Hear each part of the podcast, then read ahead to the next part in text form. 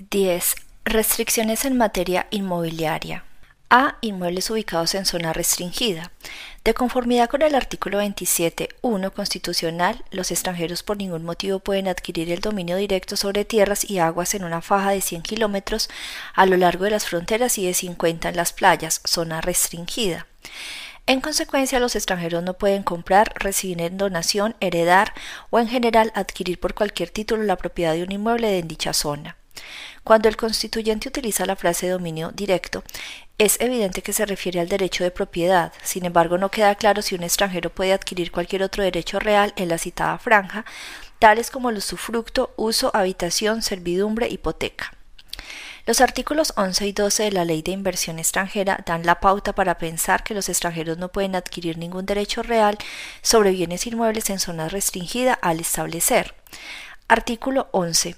Se requiere permiso de la Secretaría de Relaciones Exteriores para que instituciones de crédito adquieran como fiduciarias derechos sobre bienes inmuebles ubicados dentro de la zona restringida, cuando el objeto del fideicomiso sea permitir la utilización y el aprovechamiento de tales bienes sin constituir derechos reales sobre ellos y los fideicomisarios sean 1. Sociedad mexicana sin cláusula de exclusión de extranjeros en el caso previsto en la fracción 2 del artículo 10 de esta ley y 2. Personas físicas o morales extranjeras.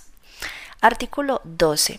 Se entenderá por utilización y aprovechamiento de los bienes inmuebles ubicados en la zona restringida los derechos al uso o goce de los mismos, incluyendo en su caso la obtención de frutos, productos y en general cualquier rendimiento que se resulte de la operación y explotación lucrativa a través de terceros o de la institución fiduciaria.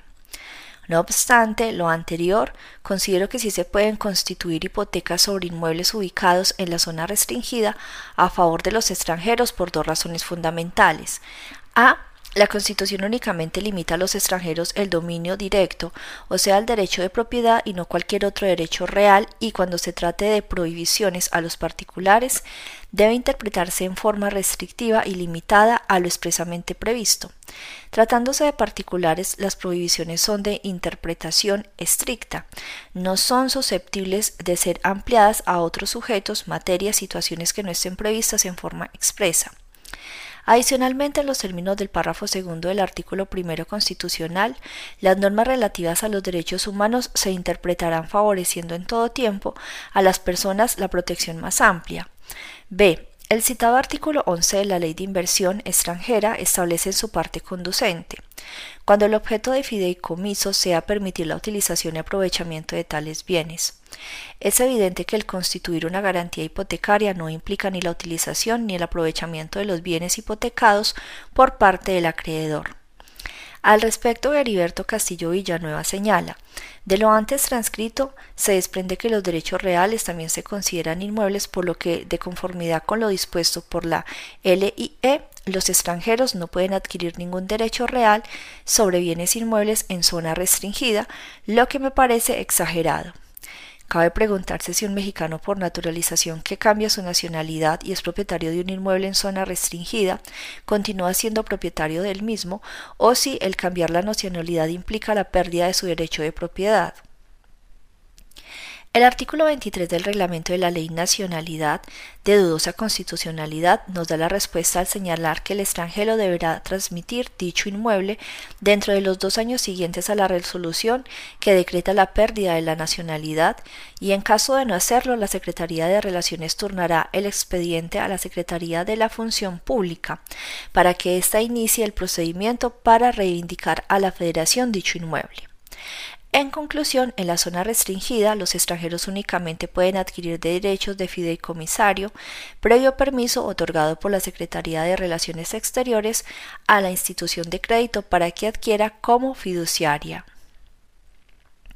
B. Inmuebles localizados fuera de la zona restringida. En los términos de la fracción 1 del artículo 27 constitucional, el Estado mexicano puede conceder el derecho a los extranjeros de adquirir el dominio de las tierras, aguas y sus acciones o para obtener concesiones de explotación de minas o aguas siempre y cuando convenga ante la Secretaría de Relaciones Exteriores en considerarse como nacionales respecto de dichos bienes y en no invocar por lo mismo la protección de sus obligaciones por lo que se refiere a aquellos bajo la pena en caso de faltar al convenio de perder en beneficio de la nación los bienes que hubieran adquirido en virtud de lo mismo. Cláusula Calvo. Por su parte, el artículo 10A de la Ley de Inversión Extranjera prescribe en su parte conducente lo siguiente. Artículo 10A.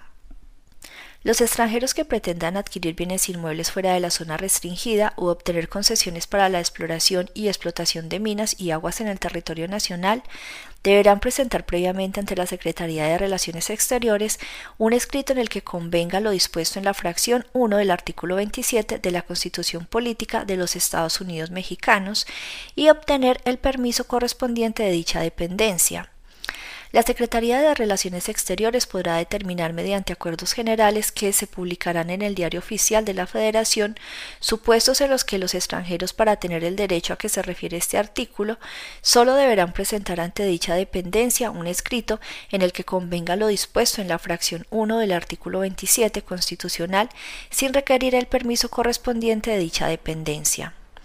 Este último párrafo va más allá de lo establecido en el texto constitucional, ya que exime del requisito del permiso previo sustituyéndolo con un simple escrito en el que convengan lo dispuesto por la fracción 1 del artículo 27 constitucional, cláusula calvo.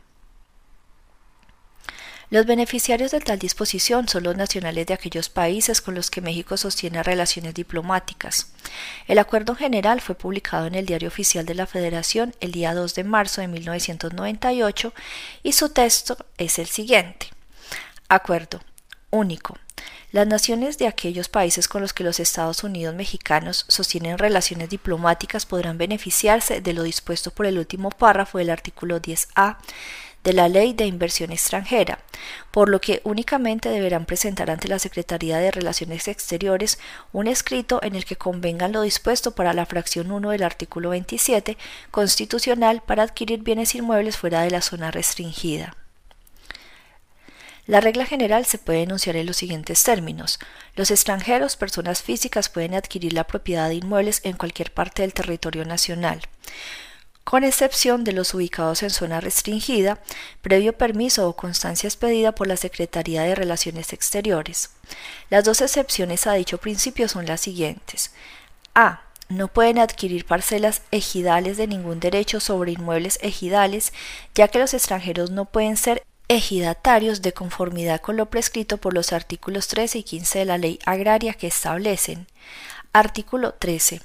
Los avecindados del ejido para efectos de esta ley son aquellos mexicanos mayores de edad que han residido por un año o más en las tierras del núcleo de la población ejidal y que han sido reconocidos como tales por la Asamblea Ejidal o el Tribunal Agrario competente.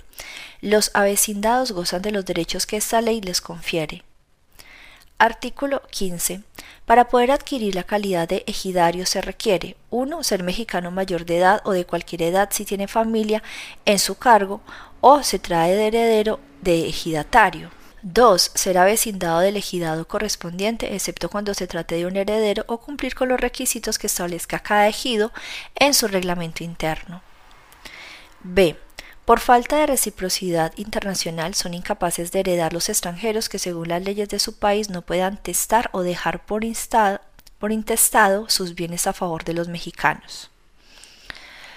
11.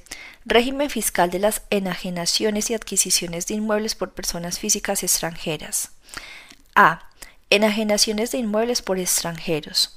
Si un extranjero transmite a título oneroso un inmueble, se deben distinguir tres supuestos para determinar la tasa del impuesto que se le debe aplicar o, en su caso, si procede de exención de dicho ingreso. 1. Venta de casa-habitación.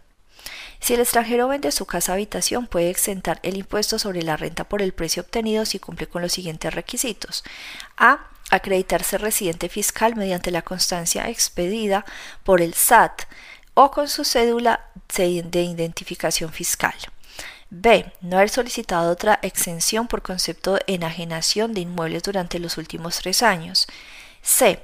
Demostrar que el predio material de la venta es su casa habitación con los comprobantes fiscales de los pagos efectuados por la prestación de los servicios de energía eléctrica, de telefonía fija o con los estados de cuenta que proporcionen las instituciones que componen el sistema financiero o por casas comerciales o de tarjetas de crédito no bancarias.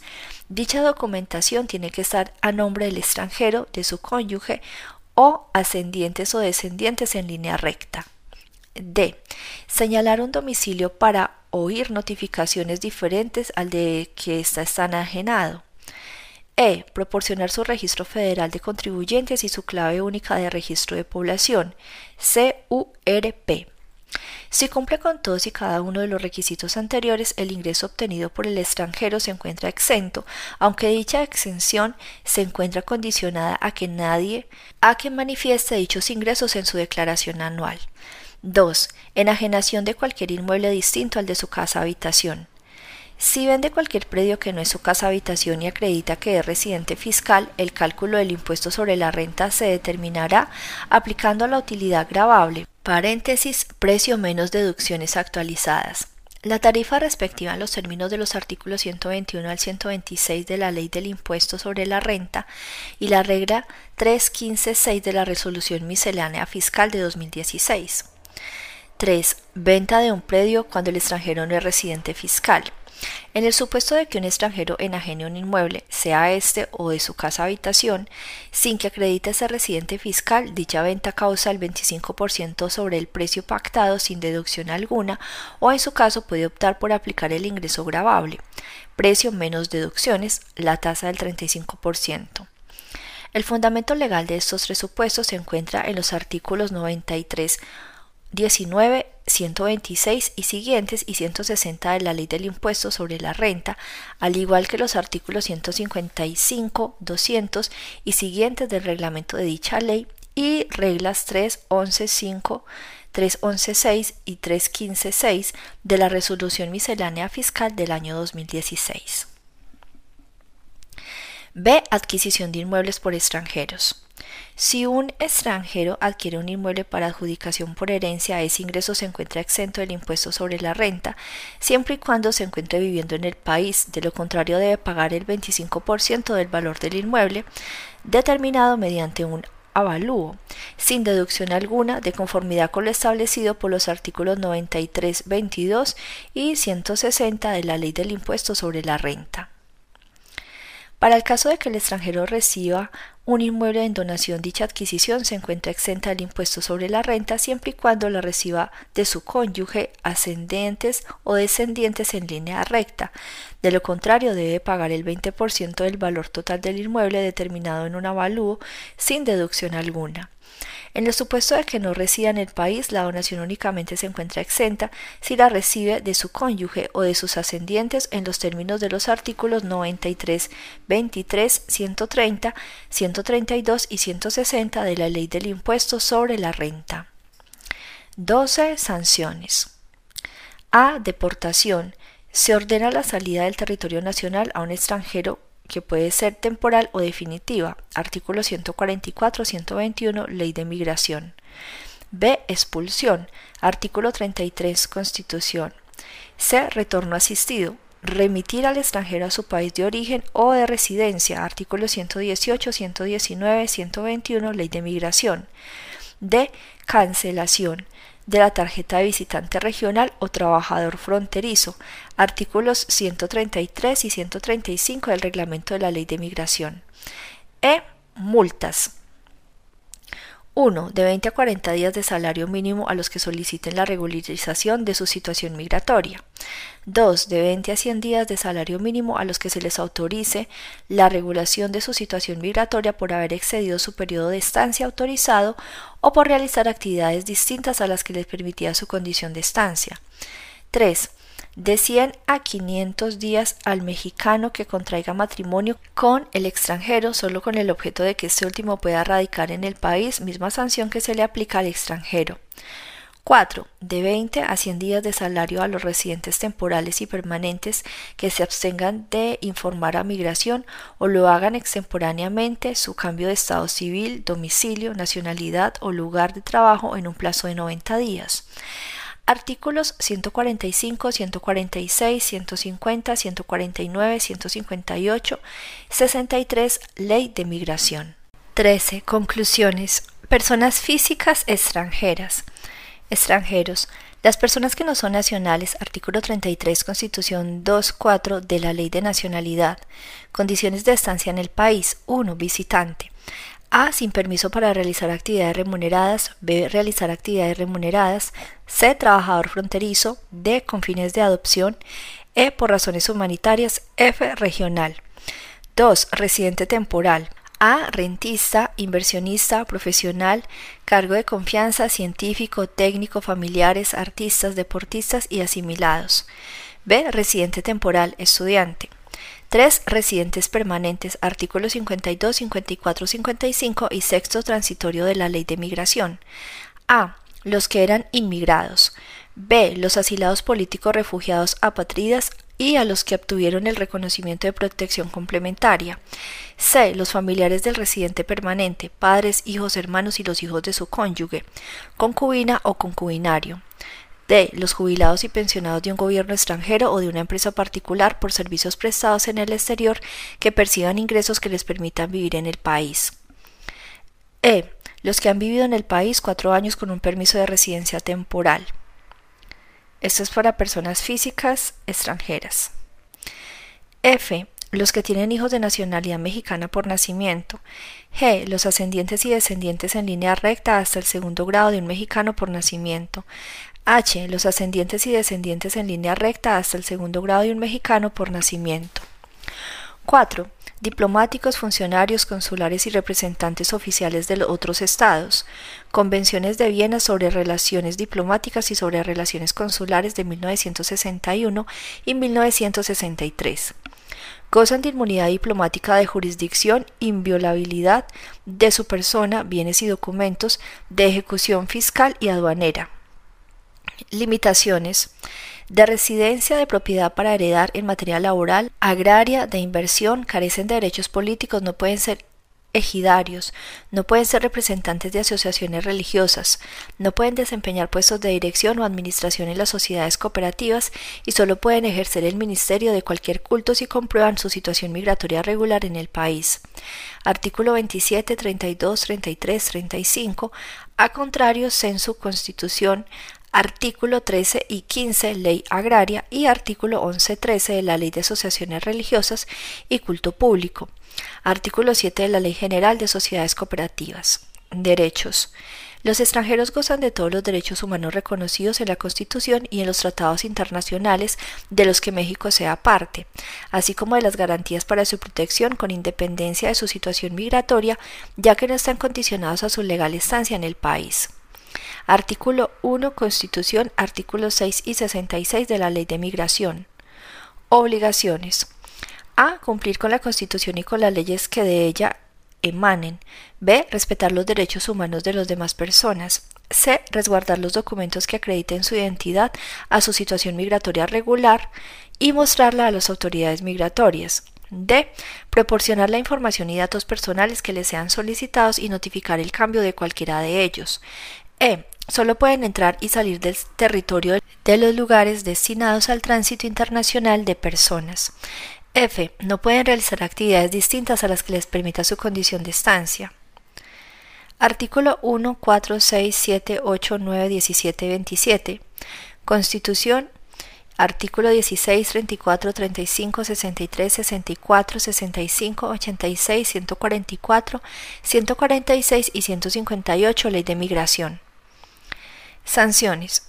A. Expulsión por orden de, del Ejecutivo Federal. Artículo 33 Constitución. B. Deportación. C. Retorno asistido. D. Cancelación de la tarjeta de visitante regional o de visitante trabajador fronterizo.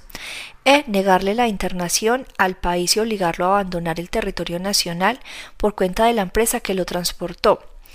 F. La imposición de multas. Artículo 143, 144, 118, 121, 86, 145, 150, 158, Ley de Migración y artículos 133 y 135 del Reglamento de la Ley de Migración. El derecho a masa hereditaria, un análisis crítico propositivo acerca de su naturaleza jurídica. Ariel Ortiz Macías y José Antonio Sánchez Barroso. 1. Introducción. El objeto de estudio del presente trabajo es el derecho de una o varias personas tienen a la masa hereditaria, también conocida como acervo o caudal hereditario, independientemente de que exista un testamento válido o se trate de una, de una sucesión intestamentaria. En otras palabras, nuestro esfuerzo se dirige a analizar el derecho de los herederos a la herencia. Para ello tomamos como punto de partida el artículo 1288 del Código Civil para el Distrito Federal, CCDF, que establece a la muerte del autor de la sucesión, los herederos adquieren derecho a la masa hereditaria como a un patrimonio común mientras no se hace la división. De esta disposición se deduce y en cuanto al tiempo que los herederos adquieren en el momento mismo en que muere el de cuis, no antes ni después. Y dos, en cuanto al objeto que los herederos adquieren un derecho a la masa hereditaria. Y, y tres, en cuanto al modo que sale que solo tiene lugar en aquellos casos en que dos o más personas sean las llamadas a suceder a otra, que los herederos adquieren un patrimonio común mientras no se haga la división. De las anteriores consideraciones, la que ahora nos interesa es la segunda, en la que se refiere a determinar el sentido jurídico de la expresión derecho a la masa hereditaria, es decir, sostener que los herederos adquieren un derecho real sobre la masa hereditaria y por tanto que el patrimonio común al que alude el precepto transcrito es una copropiedad o comunidad de bienes, o por el contrario, afirmar que los herederos adquieren un derecho personal y en consecuencia a tener una participación en caso de liquidación. Este problema también tiene cabida en tratándose de la sociedad conyugal en razón de lo prescrito por el artículo 172 del CCDF. Los cónyuges mayores de edad tienen capacidad de administrar, contratar o disponer de sus bienes propios y ejercitar las acciones u oponer las excepciones que a ellos corresponden, sin que para tal objeto necesite uno de los cónyuges el consentimiento del otro, salvo en lo relativo a los actos de administración y de dominio de los bienes comunes. Como fácilmente puede advertirse, la expresión masa hereditaria en materia sucesoria es equivalente a la de bienes comunes en el ámbito matrimonial. Al respecto, la doctrina está dividida. Hay quienes opinan que en virtud de la sociedad conyugal, los cónyuges son titulares de un derecho real y por tanto que existe una copropiedad entre ellos. Tal es el caso de Domínguez Martínez, Lozano Noriega y Sánchez Medal. Cabe apuntar además que esta postura es compartida por los tribunales. Por otro lado están quienes consideran que se trata de un derecho crédito en el sentido de que solo el cónyuge que participó en el acto adquisitivo es el titular de un derecho real. Aquí podemos mencionar a de la Mata Pizaña y Garzón Jiménez. Tal vez que el objeto de nuestra investigación es el derecho de los herederos a la masa hereditaria, no analizaremos lo relativo a la sociedad conyugal, lo cual no significa que las conclusiones a las que arribemos y que la solución que se proponga al problema planteado no pueden ser aplicadas también a dicho régimen patrimonial.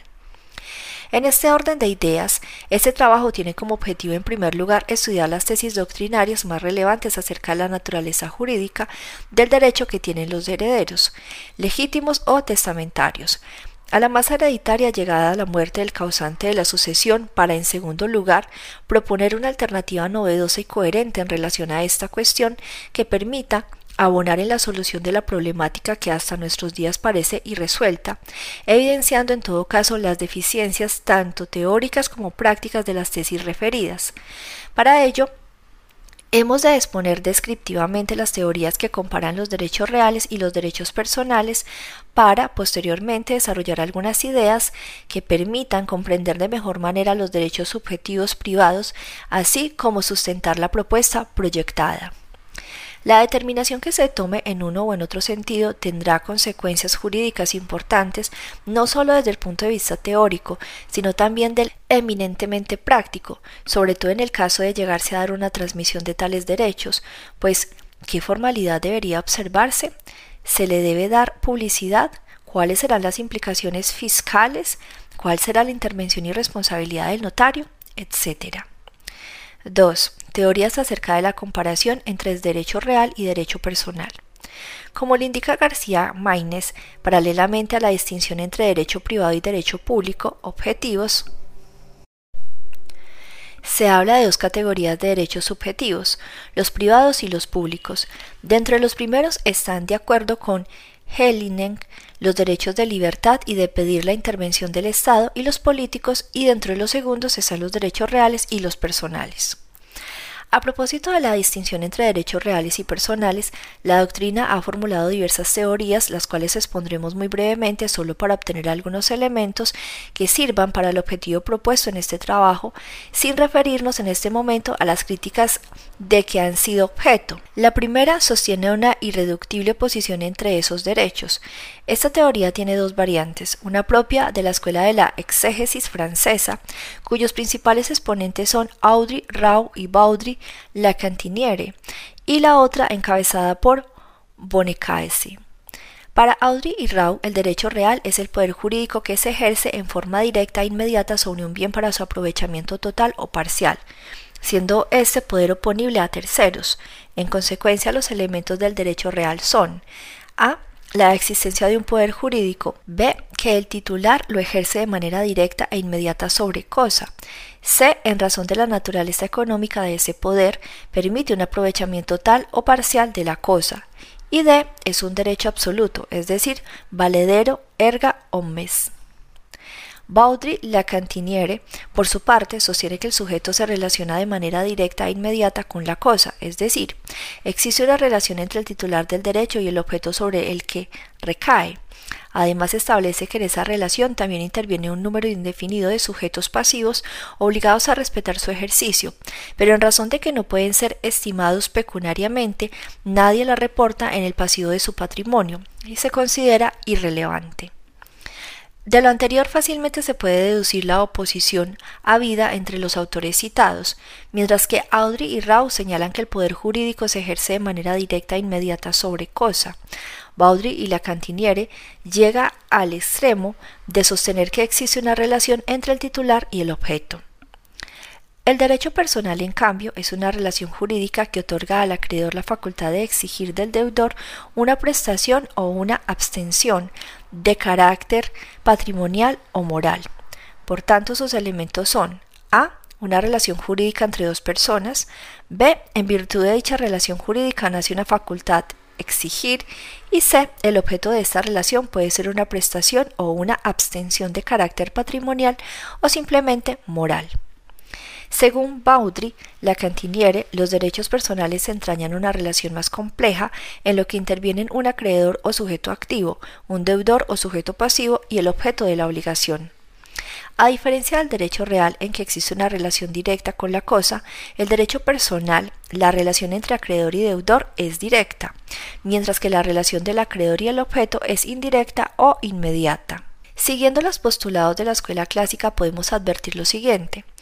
1. El derecho real entraña un poder jurídico que implica un señorío, potestad o dominio del titular sobre la cosa para satisfacer sus necesidades, ya sea de manera total o parcial, en tanto que el derecho personal se trata de una facultad que tiene una persona de obtener o exigir de otra una, una prestación o una abstención. 2. El objeto del derecho real es un bien, una cosa individualmente determinada, a diferencia del derecho personal, cuyo objeto es la conducta positiva o negativa del deudor. 3. El derecho real es absoluto, es decir, oponible a terceros, pues nadie puede perturbar al titular en el aprovechamiento económico de la cosa.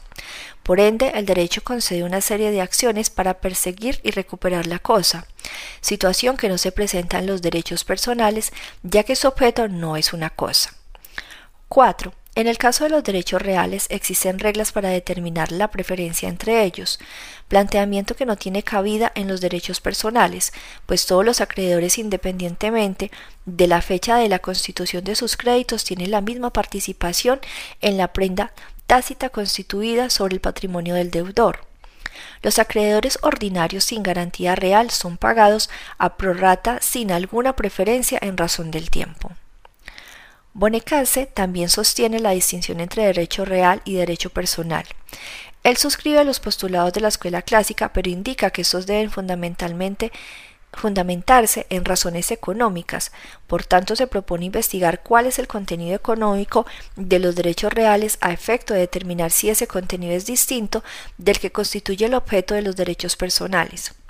En este sentido, señala que hay dos fenómenos económicos primarios de toda colectividad, la apropiación de la riqueza, paréntesis el capital, y la prestación de servicios, paréntesis el trabajo. Respecto del primero, indica que en el momento en que la norma jurídica organiza la apropiación de la riqueza de tal manera que ésta no sea arbitraria, nace el derecho real. Por consiguiente, tiene como contenido la apropiación, el aprovechamiento y la regulación de la riqueza, ya sea propia o ajena. En cambio, el derecho personal no es otra cosa que la organización jurídica del servicio. Las obligaciones de dar, hacer o no hacer son las frases, son las tres formas típicas como el hombre puede servir a otro hombre. La segunda es una teoría monista al equiparar el derecho real con el personal, lo cual también presenta dos variantes. Una que se ha denominado tesis personalista, conformada por Ortolán, Planiol y de Mogue, y la segunda designada tesis objetivista, impulsada por Gaudenbet, Gayu, Gassin y Saleyes. Los autores que apoyan la tesis personalista sostienen que es inexacto que exista una relación jurídica directa e inmediata entre una persona y una cosa. Todo derecho es un vínculo entre personas. Este es un axioma inquebrantable en el que se funda toda la ciencia del derecho. Consecuentemente, en el derecho real, como en toda relación jurídica, hay necesariamente un sujeto activo, un sujeto pasivo y un objeto. Planiol, a partir de la noción oponibilidad de la escuela clásica, afirma que el sujeto pasivo se compone de todas las personas a quienes la ley les impone la obligación de abstenerse de cualquier acto que impida o estorbe al acreedor o derecho habiente el ejercicio de las facultades de que dispone. En el caso del derecho personal, este es correlativo a una obligación con uno o varios sujetos individualmente determinados. Dicho autor concluye que la naturaleza del derecho real es idéntica en su esencia a la del derecho personal, que son dos especies del mismo género, aunque con características específicas diversas. Por lo que hace a la tesis objetivista, esta se presenta en sentido inverso a la tesis personalista. Esta tesis surge en virtud de lo propuesto por Polaco, en el sentido de que las obligaciones, más que existir una voluntad vinculada contra otra, existe un vínculo entre patrimonios considerados como personalidades abstractas, es decir, un patrimonio es el que le debe a otro y que las personas son simples representantes orgánicos. Gaudemet adopta esta postura y trata de fundamentarla en el cambio experimentado del derecho romano, en el que la obligación era estrictamente personal y por ende no admitía cambiar de acreedor ni de deudor, al derecho moderno en el que se despersonaliza la obligación, pues tanto el acreedor como el deudor pueden ser sustituidos sin que se extinga la obligación. De ahí la idea rectora de Gaudemet, según la cual el derecho de crédito se ha despersonalizado para patrimonializarse. En la actualidad lo que le importa al acreedor es un patrimonio responsable, más no la persona del deudor. El derecho de crédito resulta así de un jus ad rem, es decir, una facultad sobre los bienes. Según Gassin y Halu, la única diferencia entre el derecho real y el derecho personal está en la naturaleza individual o universal del objeto, porque en ambos casos son facultades sobre los bienes. En el derecho real, el objeto es determinado por consiguiente individual. La propiedad, el usufructo, la hipoteca o la prenda recaen sobre un bien determinado. En cambio, en el derecho personal el objeto es universal, se trata de un patrimonio de una universalidad jurídica. El deudor tiene como garantía el patrimonio de su deudor, presente o futuro. La tercera teoría es ecléctica en tanto que reconoce una identidad entre el derecho real y el derecho personal, pero solo en su aspecto externo, y a la vez defiende una separación entre ellos en su aspecto interno. Esta teoría es sostenida por Planiol y Ripert.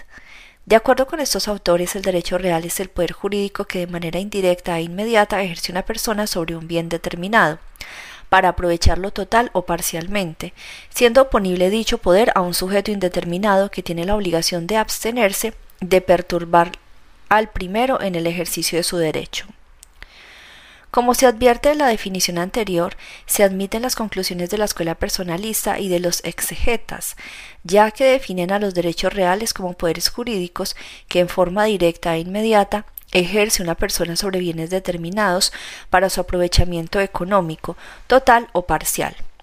Esto es lo que los autores en comento han denominado aspecto interno, por cuanto atiende a su naturaleza intrínseca, o sea, al poder jurídico que ejerce el titular que no se presenta en otros derechos subjetivos. Pero además del aspecto interno, reconocen la existencia de un aspecto externo caracterizado por un sujeto pasivo indeterminado al cual le es oponible el derecho real. En consecuencia, el derecho real tiene dos manifestaciones, un poder jurídico que se ejerce sobre un bien determinado y la existencia de una relación jurídica entre el titular y los terceros en general. 3. Aportaciones para el estudio y comprensión de los derechos subjetivos privados. En este apartado del trabajo pretendemos desarrollar algunas ideas que consideramos fundamentales para comprender los elementos esenciales tanto de los derechos reales como de los personales, con el afán de proponer algunos criterios definitorios que permitan distinguirlos claramente y con ello poder abordar nuestro objeto de estudio. Para tales efectos tomamos como punto de partida dos premisas elementales. Por un lado, como ya quedó dicho, hay dos clases de derechos subjetivos privados, los reales y los personales. Y por otro lado, sí existe una diferencia tanto de índole teórica como práctica entre ellos. Con la intención de facilitar la exposición, dividiremos el contenido de este apartado en los siguientes rubros. A. El derecho real como poder jurídico y el derecho personal como facultad. Los exégetas franceses definen al derecho real como el poder jurídico que una persona ejerce sobre la cosa y el derecho personal como la facultad que tiene una persona para exigir de otro algo. Esta misma posición adoptó Bonecase, aunque con un fundamento económico, así como los autores que conforman la teoría ecléctica. Estas notas definitorias subsisten en la doctrina contemporánea, pero con una salvedad importante. Los conceptos poder y facultad son utilizados en muchos casos indistintamente, a modo de sinónimos al definir los derechos en comento. Así, por ejemplo, Aguilar Carvajal y García Maínez utilizan el término facultad para definir a uno y a otro, mientras que Barbero de la Mata Pizarra de Pina Vara y Gazón Jiménez definen al derecho real como una facultad, y a Bonecase y Domínguez Martínez se refieren al derecho real como poder jurídico. Rogina Villegas, por su parte, sigue inicialmente la distinción conceptual de la teoría dualista, al señalar que el poder jurídico que caracteriza los derechos reales se manifiesta en la posibilidad normativa de crear diferentes tipos de relaciones jurídicas, a diferencia del derecho personal en el cual el acreedor tiene una serie de facultades que se ejercen a través de la cooperación del deudor, ya sea mediante el cumplimiento espontáneo y voluntario de sus obligaciones o a través de la ejecución forzosa. Sin embargo, dicho autor con posterioridad refiere que el aspecto activo de los derechos reales está constituido por un conjunto de facultades jurídicas que tiene el titular para usar, gozar, disponer o afectar de un bien. En cuanto a esta sustitución conceptual, conviene tener presente lo siguiente. En primer lugar, la definición del derecho subjetivo que proporciona Winshade, el poder o señorío de la voluntad reconocido por el orden jurídico, según ese autor, el derecho subjetivo suele emplearse en dos sentidos, como la facultad de exigir determinado comportamiento positivo o negativo de la persona o personas que se hallan frente al titular.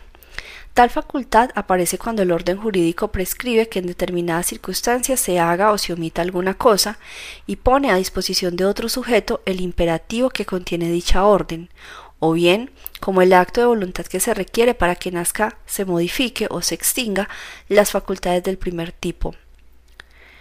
De la voluntad de la persona dependen en tal coyuntura la existencia o determinación de imperativos jurídicos, como por ejemplo cuando se dice que el propietario tiene el derecho de enajenar sus propiedades. Y en segundo lugar, la noción de derecho subjetivo de Bowitt, de acuerdo con ese autor, el derecho subjetivo implica siempre dos voluntades, una frente a otra, una voluntad que se impone a otra voluntad porque es superior. Así, por ejemplo, la libertad es un derecho, pues tengo la posibilidad jurídica de imponer a otro el respeto a la voluntad que tengo de desenvolver libremente mi actividad física, intelectual y moral. De igual manera, la propiedad es un derecho, toda vez que tengo el poder jurídico de imponer a otro el respecto de mi voluntad de usar, como me parezca, de las cosas que poseo a título de propietario. Estas reflexiones resultan muy reveladoras, ya que ambas explican la noción de derecho subjetivo relacionando los términos de poder y voluntad. De ahí la razón que el derecho real sea concebido como un poder jurídico, pero ¿qué sucede en tratándose del derecho personal? Nosotros consideramos que los conceptos poder y facultad están íntimamente relacionados sin que ello signifique que sean sinónimos ni que ésta sea la única diferencia entre derecho real y derecho personal. Efectivamente, el derecho real, sea cual sea, implica un poder que una persona ejerce sobre una cosa.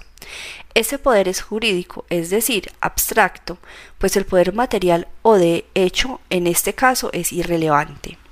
Además, ese poder puede estar ligado a la voluntad de un titular o no, en razón de la que la existencia de aquel no depende de la manifestación de ésta, es decir, la ausencia de una manifestación de voluntad por parte del titular no provoca la extinción del derecho.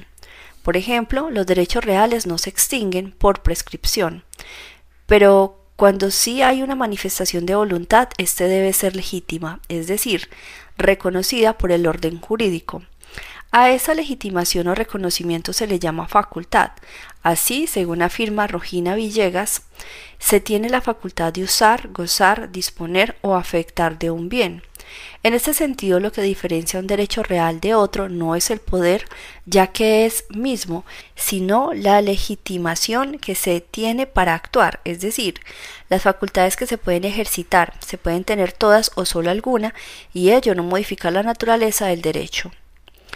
En suma, el derecho real conlleva un poder jurídico y una manifestación de voluntad, siendo el primero esencial y la segunda accidental. En los derechos personales sucede lo contrario. Lo esencial es la voluntad. Algunos opinan que la existencia de aquellos depende de la manifestación de ésta y encuentra sustento en uno de los principios que rigen el derecho de las obligaciones. Nadie puede ser acreedor en contra de su voluntad. Sin embargo, hay casos de excepción como el derecho de orden público de recibir alimentos o los que derivan de la responsabilidad civil. Por esta razón nosotros consideramos que la voluntad es esencial, pero no para su existencia, sino para su exigibilidad. En este sentido, los derechos reales se diferencian de los derechos personales en que los primeros no tienen sentido encindir nacimiento o existencia y exigibilidad, y como consecuencia de lo anterior, de que en los segundos la ausencia de una manifestación de voluntad por parte del titular sí provoca la extinción del derecho, los derechos personales sí se extinguen por prescripción. No obstante, la manifestación de voluntad en la exigibilidad de los derechos personales sigue las mismas reglas que en los derechos reales, es decir, debe ser legítima o reconocida por el orden jurídico, de ahí precisamente que el derecho personal se defina como la facultad de exigir. B. Poder que se ejerce de manera directa e inmediata sobre la cosa. La manera en que se ejerce el poder jurídico en los derechos reales ha dado lugar a diversos posicionamientos en la doctrina, desde quienes la presentan simplemente de modo enunciativo como una característica de tales derechos, Audrey y Rau, y consecuentemente Planiol y Ripert, pasando por quien sostiene que ello implica una relación entre el titular y el objeto, Baudry Lacantiniere, hasta quienes niegan una relación jurídica directa e inmediata entre una persona y una cosa, Ortolán, Planiol y de Mogue, estando conformes en que el derecho real es el poder jurídico que una persona ejerce de manera directa e inmediata sobre una cosa, indaguemos ahora qué debe entenderse por directa e inmediata. En primera instancia, negamos rotundamente que entre el titular del derecho y el objeto sobre el que recae existe una relación jurídica. En este tópico nos adherimos por completo a la tesis personalista en el sentido de que las relaciones jurídicas solo pueden entablarse entre personas. Como se lee las definiciones citadas cuando se define el derecho real como un poder jurídico, se hace especial énfasis al ejercicio de éste. Aunque esto no ha sido previamente aclarado por la doctrina, parece que está implícita la diferencia entre el nacimiento del derecho y su ejercicio. Esto es de suma importancia para comprender la cuestión, pues si los autores hicieran referencia al nacimiento del modo siguiente, es el poder jurídico que nace de manera directa e inmediata. Esta noción no serviría para diferenciar entre derechos reales y personales, ya que ambos nacen de manera directa e inmediata, es decir, en términos generales. No se requiere la autorización del Estado para que nazca, y consecuentemente se tramita, modifique o extinga cualquiera de esos derechos, pero en lo relativo al ejercicio el escenario es distinto. Ciertos autores tienen el cuidado de distinguir entre la facultad de recibir y la facultad de exigir al momento en que definen el derecho personal o bien las obligaciones justificando tal distinto en que la segunda, a diferencia de la primera, habitualmente implica la intervención de Estado. En otras palabras, la única forma de obtener el cumplimiento forzoso de la obligación ante la negativa del deudor es a través de la intervención del Estado mediante los mecanismos jurídicos previamente establecidos.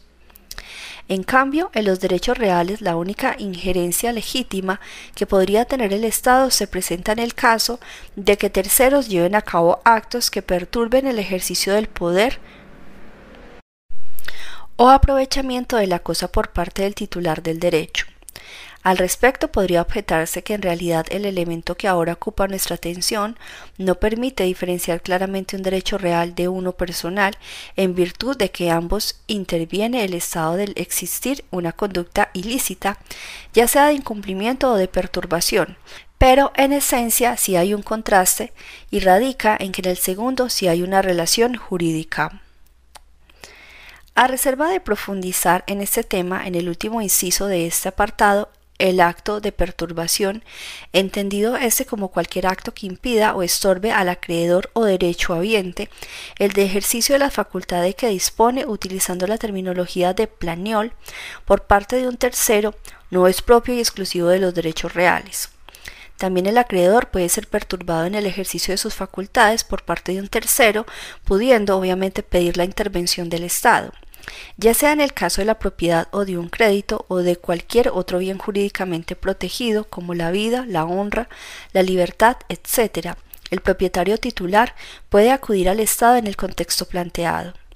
Consecuentemente, sí es posible distinguir entre la facultad de exigir, propia y exclusiva de los derechos personales, y el derecho genérico a pedir la intervención del Estado de tal modo que la expresión de manera directa e inmediata debe ser entendida en el sentido de que el titular del derecho real no requiere la participación, aceptación o autorización de persona alguna, paréntesis, no hace falta intermediario alguno, ni de legitimación extraordinaria para ejercer el poder sobre la cosa mediante algunas de las facultades que ya hemos mencionado, y de igual manera que no puede ser obligado o coaccionado para ejercerlas. C.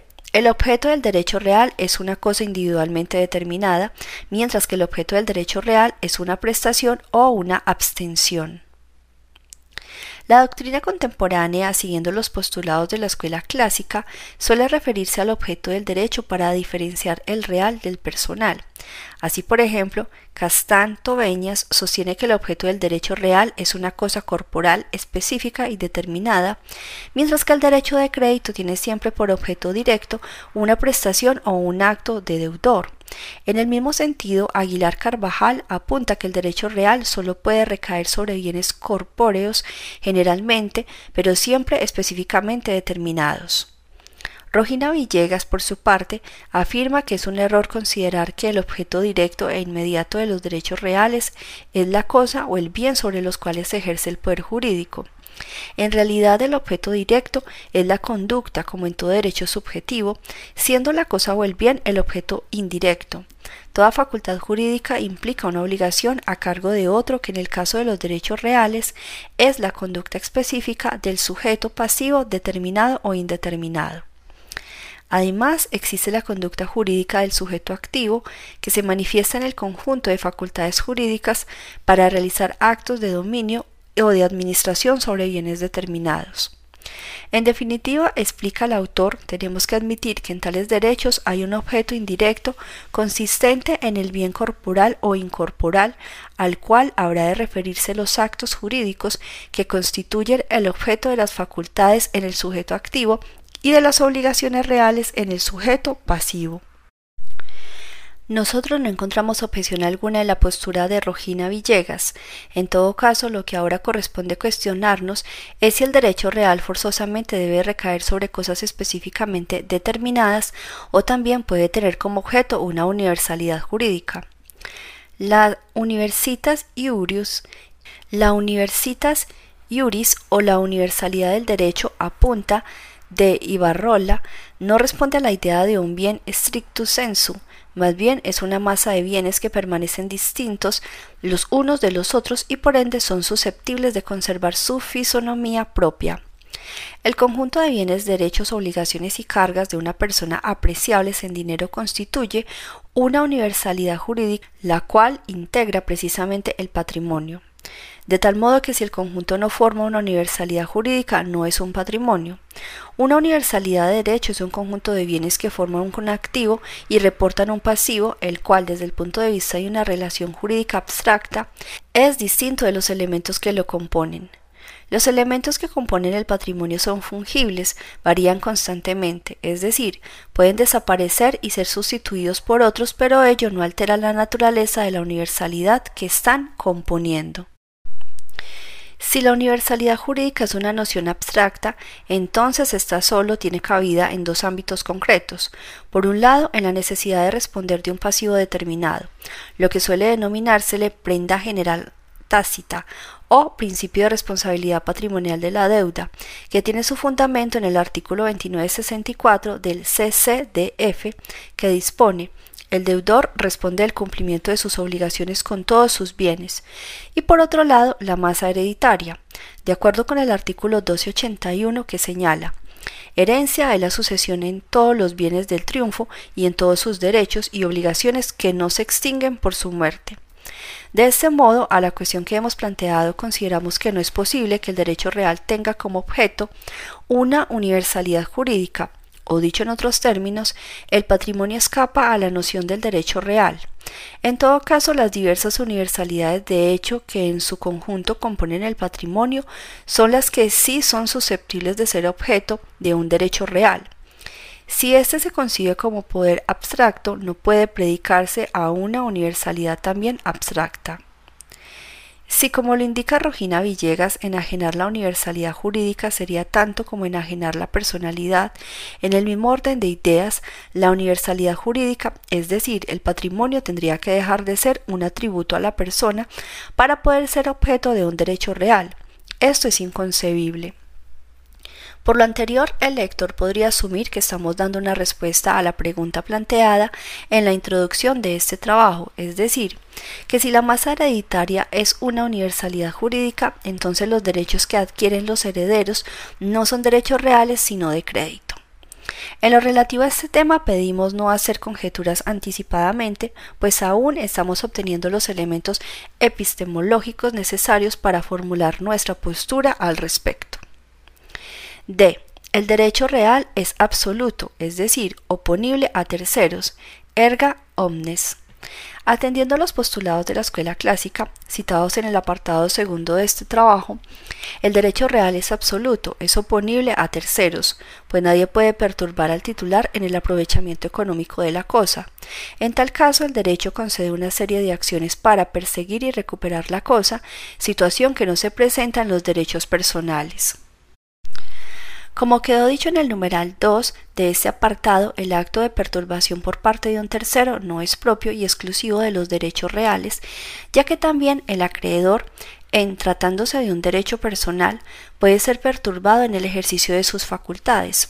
En aquel momento hicimos esta precisión para distinguir entre el derecho que tiene el acreedor de pedir la intervención del Estado ante el incumplimiento del deudor, lo que técnicamente se denomina facultad de exigir, y el derecho también de pedir la intervención del Estado que tiene toda persona ante la perturbación de cualquier bien jurídicamente protegido.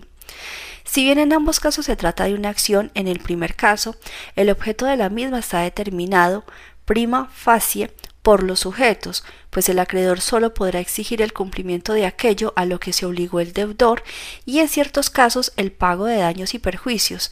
En cambio, en el segundo caso, dependerá por un lado del tipo de bien sobre el cual se lleva a cabo el acto de perturbación. Por ejemplo, el tipo de acción varía si se trata de un derecho real o de un derecho personal. Y por otro, del tipo de acto de perturbación, que puede ser una simple obstrucción como la que alude el artículo 1942 del CCDF o una privación total o parcial de la cosa en términos de lo dispuesto por el artículo 2119 del mismo ordenamiento. De tal suerte se concluía en términos generales que la expresión, de manera directa e inmediata, debía ser entendida en el sentido de que el titular del derecho real no requiere acto alguno de otro sujeto para ejercitar sus facultades de uso, goce y disfrute, a diferencia del derecho personal en que el acreedor por una parte tiene que esperar a que su crédito sea exigible y por otra está expectante de un acto del deudor consistente en el pago voluntario. Una explicación similar ha sido dada por Rogina Villegas, pero él la formula con una base de la existencia de una obligación general de carácter negativo en los siguientes términos. Sostiene que el deber general de respeto como obligación pasiva universal, que se traduce la abstención de todo mundo para no perturbar el derecho ajeno no es ni puede ser el deber correlativo específico de los derechos reales, pues esa obligación general y negativa existe no sólo en los derechos absolutos, sino también en los derechos relativos, ya que en definitiva no se expresa otra cosa que la necesidad indiscutible de respetar el derecho ajeno. En razón de estas consideraciones, el derecho real es erga omnes, no porque el titular del mismo pueda pedir la intervención del Estado ante un acto de perturbación, ni por el hecho de que exista una obligación del tipo que apunta Rogina Villegas, pues es uno, pues en uno y en otro caso no habría diferencia alguna con el derecho personal. El derecho real es oponible a terceros porque el titular del derecho, ante una perturbación en el ejercicio de su poder jurídico, puede accionar los mecanismos jurisdiccionales mediante dos acciones concretas que no tiene el titular de un derecho personal. Nos referimos a la acción persecutoria y a la acción de preferencia. Precisamente porque el objeto del derecho real es una cosa individualmente determinada, es que tienen cabida esas acciones.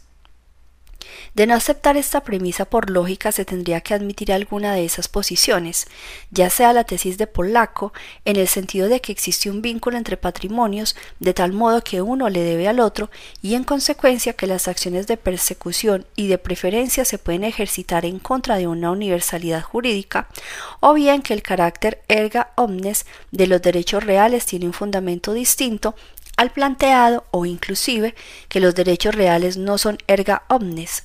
A nuestro juicio ninguna de estas posiciones es correcta. Finalmente, cabe tener presente que la oponibilidad frente a terceros tiene lugar cuando se inscribe en el registro público correspondiente tanto la constitución, modificación o extinción del derecho real de que se trate como la titularidad y características del mismo. 4. El derecho a la masa hereditaria o derecho a la herencia. El análisis que hemos hecho hasta ahora nos ha permitido obtener los elementos epistemológicos necesarios para abordar de mejor manera el objeto de estudio de este trabajo y con ello formular nuestra propuesta que, permita aunar en la solución acerca de la naturaleza del derecho a la masa hereditaria o a la herencia. A modo introductorio conviene establecer algunas ideas generales. De acuerdo con SICU A, existe comunidad hereditaria cuando deferida la herencia a varios causohabientes, todos la aceptan o inclusive independientemente de la aceptación la adquieren por disposición de ley. B. La manera en que una persona es llamada a la sucesión, es decir, por ley o por testamento, no tiene importancia alguna.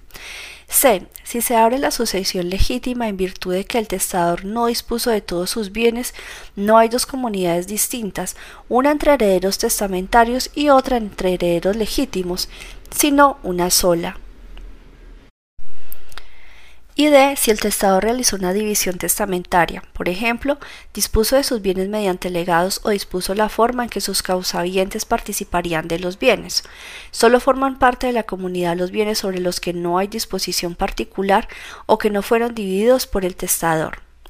Para dicho autor, el universum ius defuncti no puede ser concebido como un universitas iuris ya que el testador que ha dispuesto a título particular ha dejado fuera de la comunidad hereditaria los legados. En el caso del legado de bienes determinados, la propiedad se transmite al legatario ipso iuri a la muerte del testador. Los bienes pasan recta vía del difunto al legatario.